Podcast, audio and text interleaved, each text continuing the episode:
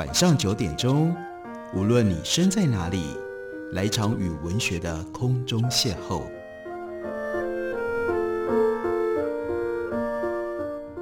杨照谈书，邀您一同遨游文学世界，认识古今中外的经典之作。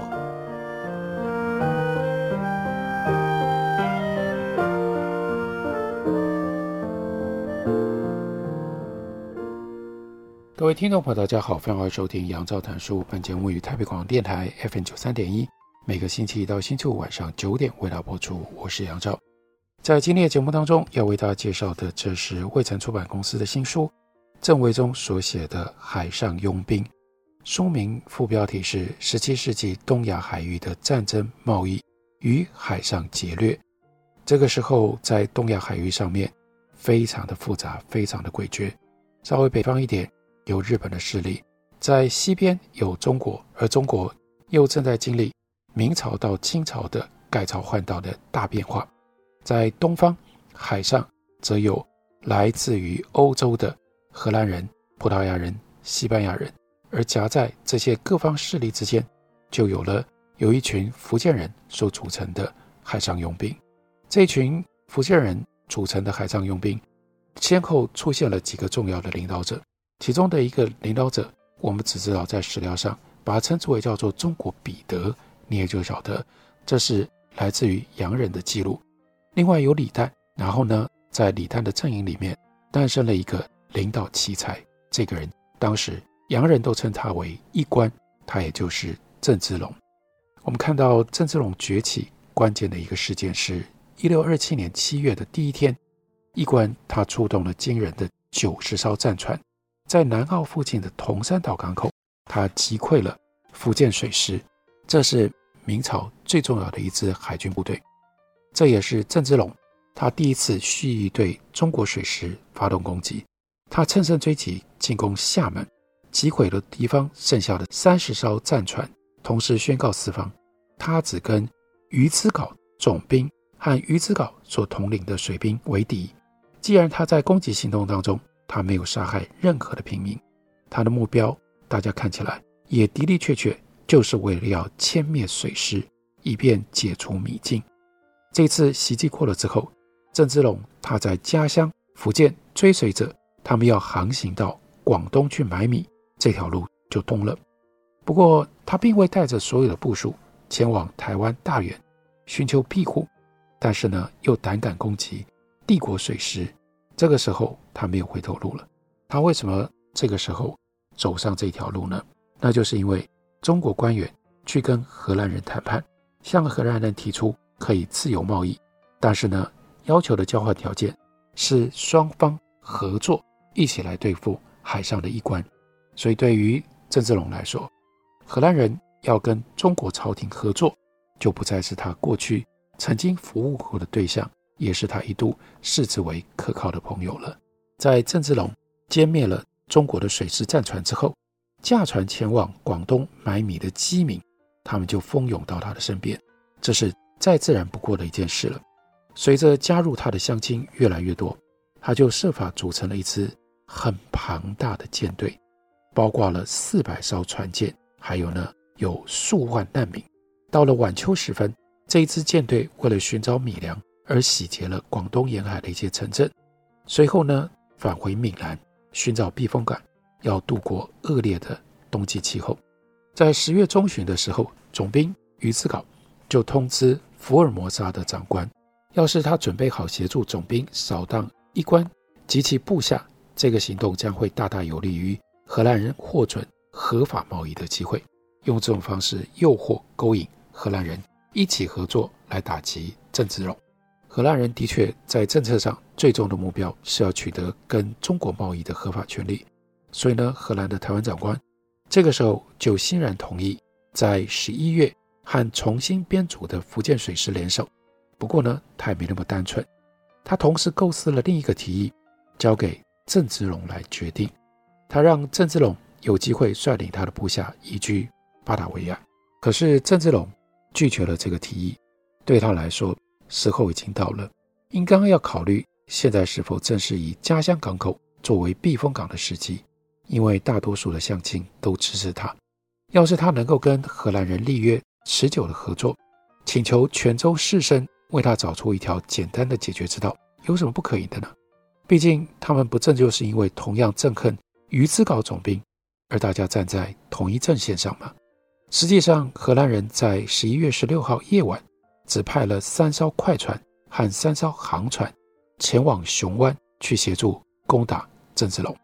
荷兰人其实不愿意和一关，也就是郑芝龙和他的部下交战，他们仍然试图劝说。所以，我们看到这样的一段记录，说关于我们就是荷兰人，昨晚跟一关的谈判，当我们下锚于一关及其部下停泊的雄湾之外，我们就在那晚断绝了彼此的兄弟情谊和友情，准备作战。一关放出了几艘火船，冲向我们的快船和帆船。使我们不得不放弃封锁，把路让开给他们。这个海盗随即他就带着全部人马航向北方。我们判断他们是要前往漳州，他们会在那里对于福建的沿海造成很大的损害。这就是我们过去在历史上所读到的肆虐于明朝海岸的这些海盗。但是呢，我们过去比较少知道的是。这些海盗，他们跟西方人，尤其是荷兰的势力，有非常非常复杂、藕断丝连的各种不同的关系。如此看来，荷兰长官和郑芝龙都不想打仗，但是地方士绅却确信一关在海战当中打败了荷兰人。这些士绅一开始当然不支持鱼之岛总兵和过去的海盗，也就是荷兰人来结盟，而鱼之岛。做了这样的决定，去跟荷兰人合作，甚至在这些士绅的眼中看起来，他如此的依赖过去他们最讨厌的外国洋人的海盗，就让鱼之岛的名誉更加的败坏。结果这一年还没有过完，鱼之岛就等于相当于自掘坟墓了。一关的行为和鱼之岛总兵的怯懦形成了鲜明的对比，因此呢，一关。就赢得了乡亲的敬爱。郑芝龙这个时候被看作是家乡人民真正的守护者，远胜过于不敢反对鱼之岛、不敢批评米禁政策这一些地方官员。荷兰人离开福建沿海之后，一关继续率领他的舰队缓缓地向北进行，计划要进攻鱼之岛的根据地。一月第一个礼拜，他到达了厦门，逼使鱼之岛总兵。弃城逃走。不过吊诡的是，过去的这个带领海上佣兵的郑芝龙，他以保护家乡人民不受贪官污吏阴谋诡计危害的海盗之身，这个时候光荣返乡了。泉州士绅决定向皇帝奏请，希望能够赦免一关，并希望更好的是可以招抚他加入水师，来保卫泉州人的玉米船。一六二八年夏末。郑芝龙得偿所愿，鱼之岛总兵跟他的部下却被皇帝下令调查，更进一步判刑下狱。当郑芝龙和荷兰司令官谈判破裂之后，他就率领由将近一千艘船只所组成的庞大的舰队，搭载高达两万人马北上，逐步逼近厦门。他的目的是要对于米禁所造成的损害实施报复。以他个人认定责无旁贷的人作为特定的对象，所以他锁定了两个他心目中最痛恨的人，一个就是鱼之岛总兵，另外一个呢是总兵的副手许信素。一六二八年的一月，郑芝龙在厦门外海现身，当地的陆兵跟水师望风逃窜，抛弃了战船、武器和粮食，因为他有一千艘船，他又有两万人。真的很可怕。这个时候，呈交给明朝崇祯皇帝的奏报提到，厦门居民遣使祈求一关饶命，一关默认了他们的请求，更慎重地将他的部队驻扎在城墙之外。鱼之岛总兵则乔装化妆成为工人，逃往漳州城。但厦门当地的居民将他们的遭遇的窘境归咎于鱼之岛的无能，他害怕厦门人报复，而不得不闭门称病。藏在远离厦门跟漳州的同安县其中的一座宅地。许新树的住宅甚至被付诸一炬，被烧光了，所有的财物也都被郑芝龙没收，包括厦门港在内的漳州全境，以及厦门湾对岸的海澄城，都遭到了劫掠，复仇任务大功告成。唉，更进一步，郑芝龙他所率领的这一群过去的海盗，就以永久驻军的姿态驻守在厦门，这是当时的历史情境。郑芝龙一时看起来在海上无敌，甚至上到了陆上，把厦门都予以占领了。我们休息一会儿，回来继续聊。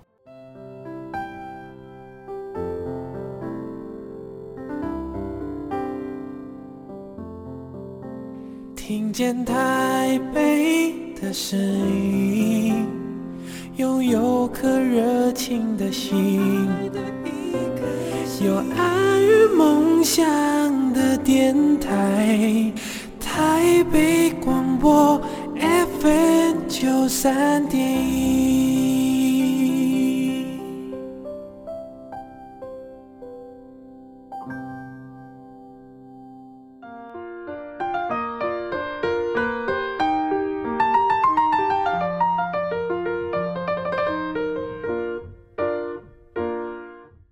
感谢您继续收听杨照谈书。本节目以台北广播电台 FM 九三点一，每个星期一到星期五晚上九点为大家播出到九点半。今天为大家介绍的是郑维中所写的《海上佣兵》。我们要了解台湾史，我们不能不了解郑芝龙和郑成功；而我们要了解郑氏家族，我们又不得不探出到十七世纪东亚海域的战争、贸易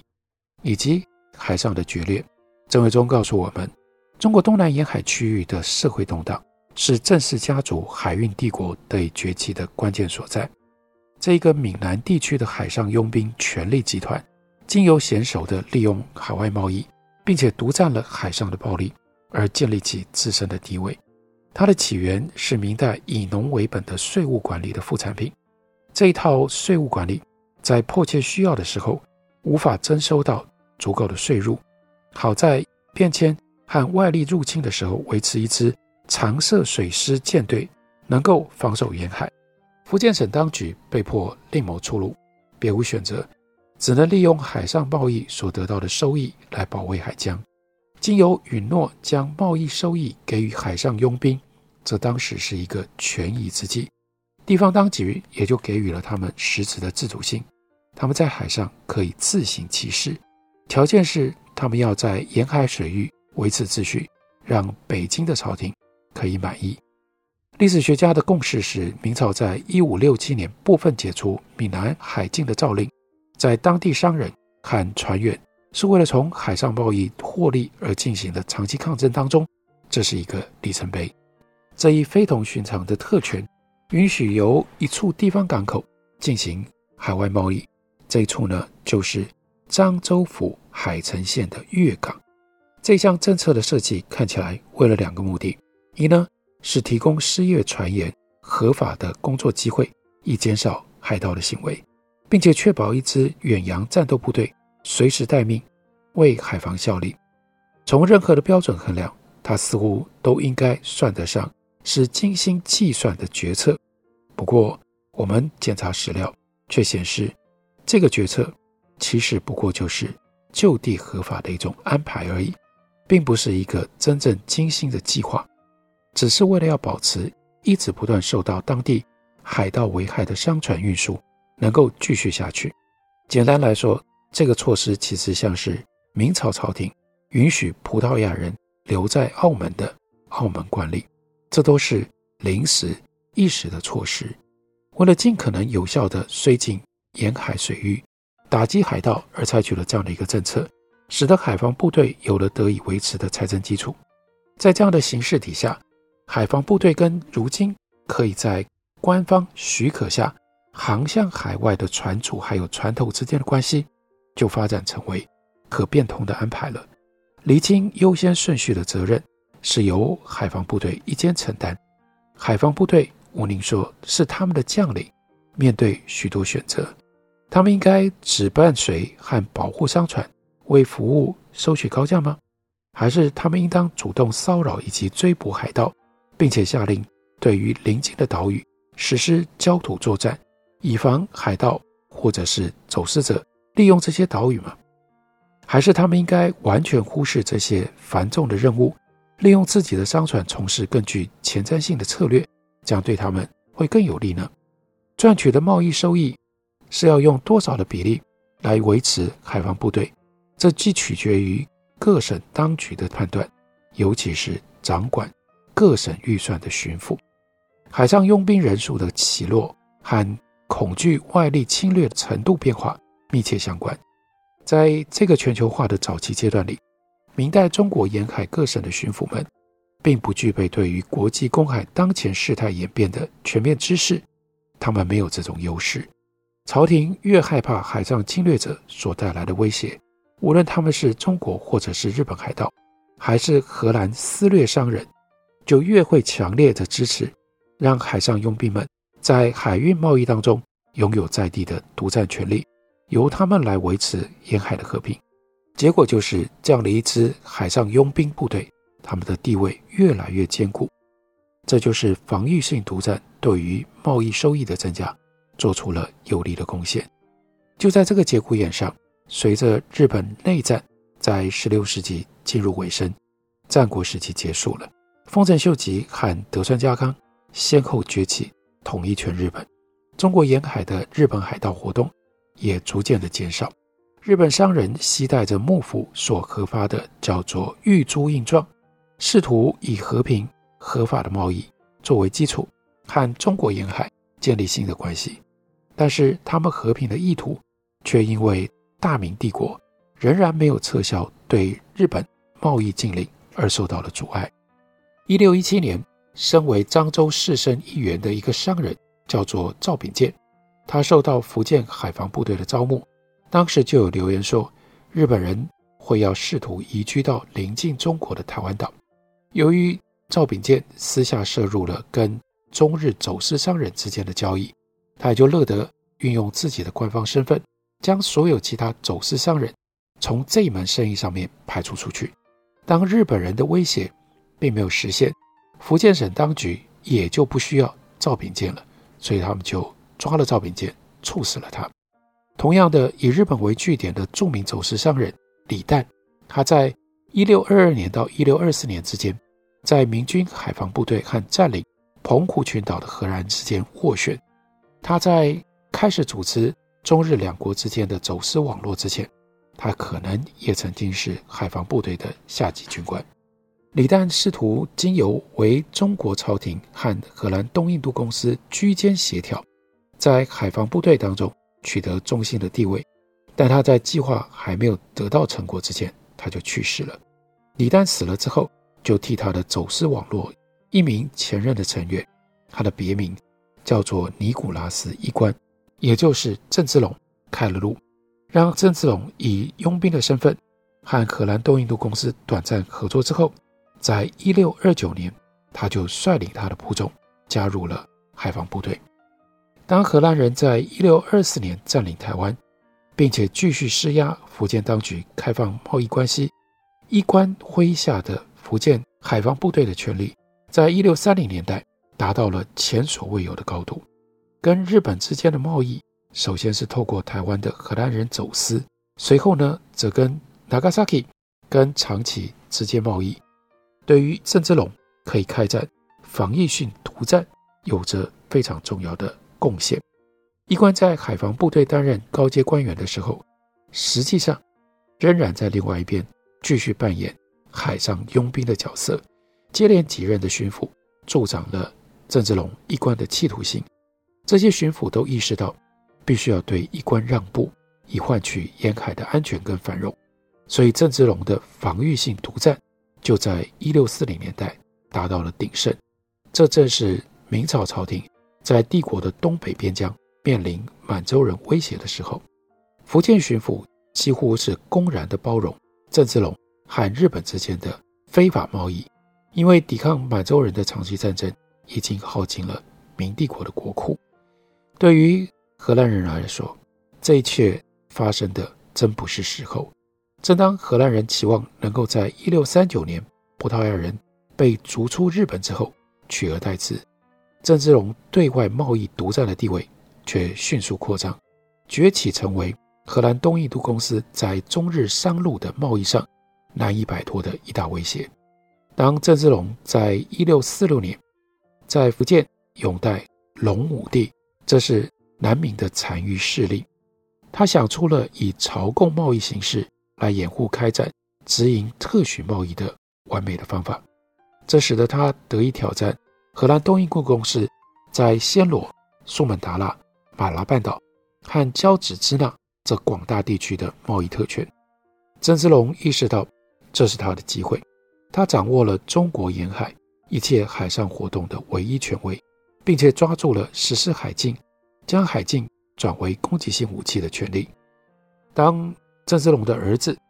又称国姓爷的郑成功，在一六五二年继任为福建沿海佣兵的首领，他也同样借助海禁这个武器作为支点，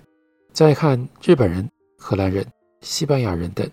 众多贸易伙伴或者是对手打交道的时候，得以获取更大的利润。郑成功所有的军事行动都围绕着他的海上贸易网络最需要的地点。他对于南京跟台湾发动了最后两次全面的进攻，目的是为了保护和日本之间非常赚钱的生丝的贸易，并且投入跟印度之间的黄金贸易。这本书非常详细地说明了郑成功来到台湾之前，变成台湾史重要开端之前，郑成功。郑芝龙，他们究竟是如何崛起的？这个崛起的背景一点都不中国，当然更不台湾，必须放在更广大的，不只是东亚，乃至于全球的海洋网络底下，我们才真正能够了解郑芝龙、郑成功他们究竟是谁，他们在历史上做了什么，应该得到什么样的特殊角色和什么样的评价。这本书是郑维中的《海上佣兵：十七世纪》。东亚海域的战争贸易与海上劫掠，介绍给大家，推荐给大家。感谢你的收听，下个礼拜同一时间我们再会。